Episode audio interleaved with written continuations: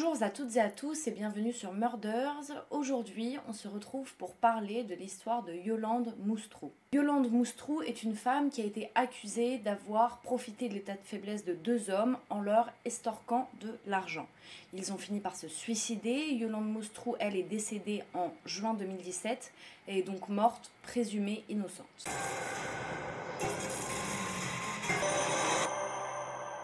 Yolande Mostrou est une femme dont on ne connaît pas grand-chose. On ne connaît rien de sa vie quand elle était enfant ni adolescente. On la connaît juste pour les faits dont elle a été accusée pendant des années. Yolande Mostrou est une femme qui a passé une partie de sa vie avec un homme qui s'appelait Éric Bourseau. On est en 2005 et Yolande et Éric sont divorcés depuis quelques temps. Le 19 juin 2005, près de Narbonne, il y a une femme qui va se balader euh, dans une forêt et elle va trouver en fait une voiture dans un endroit isolé. Elle va s'approcher, elle va trouver un homme qui a l'air décédé dans cette voiture. Elle appelle les gendarmes qui se rendent sur les lieux très rapidement. Ils voient qu'effectivement cet homme est décédé et ils se rendent compte surtout qu'il a une arme à feu et qu'il s'est tiré une balle en fait, qu'il s'est suicidé. Cet homme-là, c'est Didier Berthaumieux, il a 46 ans et il est maçon. Donc les gendarmes vont avertir les proches de Didier sur le champ et ils vont se dire que c'est assez bizarre parce qu'ils connaissent Didier comme quelqu'un d'étant assez joyeux qui euh, est très enthousiaste et surtout qu'il allait bientôt se marier parce qu'il était fiancé à qui? À Yolande Mostrou, une femme de 46 ans qui est avocate. Qu'est-ce qu'on sait de Yolande Moustrou On sait qu'elle habite avec ses deux cousins. Et donc, euh, les proches de Didier vont dire Bah écoutez, euh, Yolande, c'est une femme qui habite avec ses deux cousins, mais elle est un petit peu bizarre parce qu'on sait qu'elle a essayé de voler euh, le portefeuille de Didier alors qu'il était au funérarium. Donc, évidemment, elle s'est fait virer du funérarium et en fait, elle a pris la poudre d'escampette, elle est rentrée se cacher chez elle. Et en fait, c'est la sœur de Didier qui va apporter un petit peu des éléments contre Yolande aux enquêteurs parce qu'en fait, elle va dire je me suis occupée des comptes de mon frère, comme il est décédé, voilà, il fallait s'occuper de ses comptes, et je me suis rendu compte qu'en fait, il faisait des chèques de 500 euros assez régulièrement à euh, sa fiancée Yolande. En plus, elle a continué d'encaisser ces chèques-là alors que Didier était déjà décédé. En tout, elle lui aurait pris entre 60 000 et 80 000 euros, ce qui est quand même une somme énorme, et la sœur trouve ça super bizarre, donc elle, dit ça aux gendarmes. En fait, l'autopsie va révéler que Didier serait mort le 17 juin, et Yolande, en fait, à partir de ce jour-là, eh bien, euh, elle a jamais essayé de rappeler Didier. Alors que le corps de Didier a été retrouvé que deux jours après, donc le 19. Mais c'est comme si Yolande savait que le 17, il était déjà mort parce qu'elle essayait pas de l'appeler, elle envoyait aucun message, etc. Donc les gendarmes euh, convoquent Yolande pour un interrogatoire et elle, elle va arriver bah, en veuve et pleurer. Hein, elle a perdu son fiancé, elle est très très triste, etc. Elle joue bien la comédie. Et elle va dire, en fait, je pense qu'il euh, en avait marre, parce que vous savez, ça fait 20 ans que son frère est mort, il s'en est jamais remis, il est en dépression depuis ce moment-là, et puis voilà, quoi, il a craqué ce jour-là, il a plus résisté, et puis il s'est tiré une balle, quoi. Les gendarmes, bien sûr, ils vont dire à Yolande, euh, comment ça se fait que euh, Didier faisait tous ses versements, etc. Elle va dire que en gros elle est très malade, qu'elle a un cancer et qu'il faut qu'elle aille se faire opérer aux États-Unis. Et donc comme Didier était son partenaire, elle disait bah comme il voulait que j'aille mieux et que je me fasse soigner, il me donnait de l'argent et c'était pour mes frais euh, médicaux parce qu'en fait j'ai des problèmes au rein, je suis sous dialyse, j'ai un cancer, enfin elle a été opérée des yeux, elle a un pontage au cœur, enfin la meuf a tous les malheurs du monde, donc l'argent de Didier servait à payer toutes les opérations et les soins qu'elle devait avoir après, donc voilà, où allait l'argent de Didier, soi-disant. À ce moment-là, l'enquête va être classée sans suite sur le suicide de Didier. Cinq mois après, on est le 17 novembre 2005, il y a un autre maçon qui va être découvert mort pendu dans un hangar. En fait, il s'agit de Jean-Pierre Garcia, et ses proches, pareil, ils vont pas comprendre pourquoi il s'est suicidé parce que c'était quelqu'un de très ambitieux. Il était patron d'une entreprise de maçonnerie, il était très heureux, il était bon vivant et il était fiancé à une certaine Yolande Moustrou. Les enquêteurs vont faire le lien parce que, en fait, euh, Jean-Pierre Garcia, c'était le patron de Didier. Didier, rappelez-vous, il était maçon. Jean-Pierre Garcia a une entreprise de maçonnerie. Et donc, Jean-Pierre avait été le patron de Didier pendant quelques temps. Après, Didier était parti, etc. Donc, les deux hommes dans la même entreprise, le même métier, fiancés à la même femme. Et tous les deux suicidés. Ça fait beaucoup pour les enquêteurs, avec un seul dénominateur commun, Yolande Mostrou. Les enquêteurs vont découvrir que Jean-Pierre Garcia a lui aussi fait des chèques de 3 000, 5 000, 10 000 euros au nom de Yolande et que lui, il aurait été dépouillé de 80 000 à 100 000 euros. Donc ce qui est un peu plus que pour Didier. Mais ils vont quand même se dire, ok, bon là, Yolande, elle est clairement pas nette parce que euh, est fiancée à deux mecs, les deux mecs se suicident, elle dépouille les deux, c'est bizarre. Les enquêteurs, ils vont se rendre compte qu'en fait, Yolande n'est pas du tout malade, qu'elle n'est pas avocate, qu'elle ne travaille pas et qu'elle a des comptes bancaires qui sont assez garnis. Donc c'est pour ça qu'ils se disent, il y a peut-être pas que deux victimes, mais il y en a peut-être plus en fait. Hein. Elle a euh, plusieurs voitures. Elle déclare rien puisque tout l'argent qu'elle touche, bah, ça vient de versement, donc c'est pas des salaires, donc voilà, c'est des cadeaux. Euh, ils vont découvrir qu'en fait, elle vit pas avec ses deux cousins, mais qu'elle continue de vivre avec son ex-mari depuis plus de 20 ans, alors même qu'ils étaient divorcés. Eric Bourseau. Donc, euh, ça fait beaucoup, ça fait un petit peu comme un schéma de arnaqueurs quoi, qui sont ensemble, etc.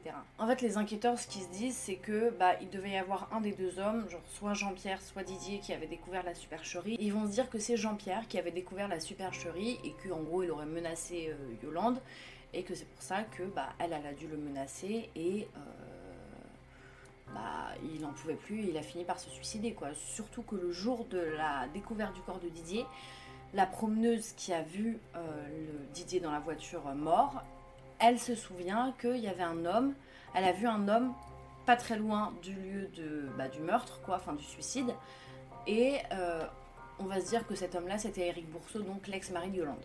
Le 9 décembre 2006, Yolande et Eric sont donc interpellés. Elle, elle va dire Je comprends pas ce qui m'arrive, j'ai vraiment pas de chance dans ma vie, etc. Les policiers vont lui demander oui, pourquoi, euh, pourquoi vous aviez ces sommes-là? Elle va dire bah écoutez, c'est des cadeaux en fait. Moi, j'ai jamais rien demandé, que ce soit à Jean-Pierre ou à Didier, je leur ai jamais rien demandé, donc je le prenais avec plaisir quoi. Après, ils vont dire oui, mais vous viviez pas avec vos cousins. Elle va dire non, je vivais avec euh, Eric, donc mon ex-mari, et un autre homme, mais euh, c'est tout quoi. C'est un ami, il n'y a rien de plus. Je n'habite pas avec mes cousins. Les policiers vont lui demander pourquoi vous étiez avec deux hommes en même temps. En gros, elle va dire qu'elle vivait quelque chose de très fort avec Didier, mais qu'en gros, il était impuissant, donc il, fallait un autre homme pour combler ce manque. Et que pour Jean-Pierre, elle ne se voyait pas vivre avec lui, car il était dans la drogue et qu'il était un peu alcoolique, mais euh, voilà quoi, c'était quand même sympa de passer des moments avec Jean-Pierre, sympa de passer des moments avec Didier, elle voulait pas choisir, donc voilà. En même temps, il y a son ex-mari euh, Eric qui va être interrogé, et lui en fait il va craquer assez rapidement, il va dire que oui, Yolande faisait des arnaques, qu'elle se faisait passer pour quelqu'un de malade afin d'avoir de l'argent rapidement de ses amants, et que en gros c'était juste pour profiter de sa life, qu'elle n'était pas malade, qu'elle n'était pas avocate, enfin voilà, il va avouer et il va tout mettre sur Yolande. Ils vont lui dire pourquoi vous étiez là le jour de la découverte du corps de Didier, qu'est-ce que vous foutiez là? Il va dire en gros qu'il savait que Didier travaillait à Sijan et lui cherchait Didier. Bon, après il a dit que euh, les gyrophares des gendarmes l'ont alerté et qu'il est reparti et que euh, voilà quoi. Les gendarmes gardent euh, Yolande ainsi qu'Eric sous la main quoi en garde à vue. Et pendant ce temps, ils vont aller perquisitionner la maison du couple, donc la maison de Yolande et d'Eric dans la maison, qu'est-ce qu'ils vont trouver? Eh bien, ils vont trouver qu'il y a certainement une dizaine autres de victimes parce que en fait, il y a des carnets dans lesquels il y a les noms des hommes, l'heure des appels, l'heure des euh, transactions, etc. Ils vont se rendre compte qu'elle a 14 téléphones, Yolande, et qu'elle met les gens sur écoute. Donc, ces euh, amants ou les gens qu'elle veut arnaquer, elle les met sur écoute. Et parmi ces 10 hommes, enfin ces 10 victimes, on va se rendre compte qu'il y en a pas mal qui ont fait des tentatives de suicide. Donc on se dit, ok, bon, la meuf est une professionnelle, il faut absolument pas qu'on la laisse partir, puis avec ces éléments, elle pourra pas partir. Yolande avait une technique du coup pour arnaquer les gens et pour les prendre bien sous sa main et qu'il les lâche pas. Comme je vous l'ai dit, elle mettait ses potentielles victimes sous écoute. Et en fait, comme elle écoutait toutes leurs conversations, elle disait toi, euh, par exemple, elle disait à Didier, toi, je sais que tu as parlé à nanana, qu'est-ce que tu lui racontes moi, tu sais que je suis malade, il me faut de l'argent, même si t'as plus d'argent. Je t'ai entendu dire à ta soeur que t'avais plus d'argent, mais tu sais que moi, je suis très malade, il me faut de l'argent, etc. Donc, elle va faire des petites techniques comme ça en les coinçant, en sachant très bien à qui ces personnes parlent. Elle pouvait aller très loin dans ses manipulations, Yolande, puisqu'elle pouvait faire croire aux hommes avec qui elle était qu'elle était enceinte et qu'elle avait perdu le bébé, donc elle était très mal, ce qui avait entraîné des maladies. Tout ce petit stratagème, et ben, ça rendait les victimes bien plus euh, généreuses. Enfin, elle se sentait un peu coupable parce qu'elle disait putain c'est à cause de moi, parce que je l'ai mise enceinte, elle a perdu le bébé, maintenant elle est malade, je me sens responsable, je me sens impliquée, donc il faut que je, lui donne de l'argent pour l'aider. Je sais que voilà, euh, elle est malade en plus de ça, elle a des problèmes au rein. Je veux pas lui rajouter un problème de plus, donc bien sûr les hommes envoyaient de l'argent sans se plaindre, sans rechigner, ils étaient là avec bonheur à lui verser tout ce qu'elle voulait. Au printemps 2009, Yolande et son ex-mari, du coup Eric, sont mis en examen pour abus de faiblesse et provocation au suicide. Et le 6 avril 2017, le procès va commencer, soit 12 ans après les faits, parce que l'instruction va être très très longue. Tous les dossiers, ça va mettre énormément de temps. Euh, Yolande Moustrou ne va même pas se présenter au procès et n'aura même pas d'avocat pour la représenter. Sauf que juste avant le procès, la justice, en gros, a décidé d'abandonner la charge de provocation au suicide. Car pour qu'il y ait provocation au suicide, il aurait fallu démontrer en gros qu'elle ait euh, exercé de la contrainte physique et que en gros la personne qui allait se suicider n'ait pas d'autre choix que de se suicider. Donc ça, c'est pas, ils n'ont pas réussi à le prouver.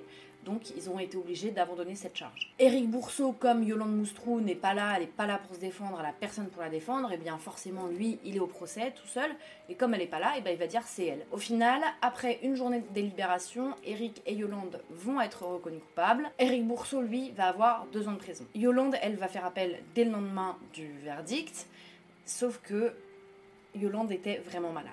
Elle était vraiment malade. Et en fait, le 7 juillet 2017, elle va être retrouvée morte chez elle, comme elle a fait appel du verdict de la première instance. Pour la justice, elle est morte, présumée innocente. C'est tout pour l'histoire de Yolande Moustrou, j'espère qu'elle vous aura plu et en attendant on se retrouve dimanche prochain à 20h pour une nouvelle vidéo sur Murders.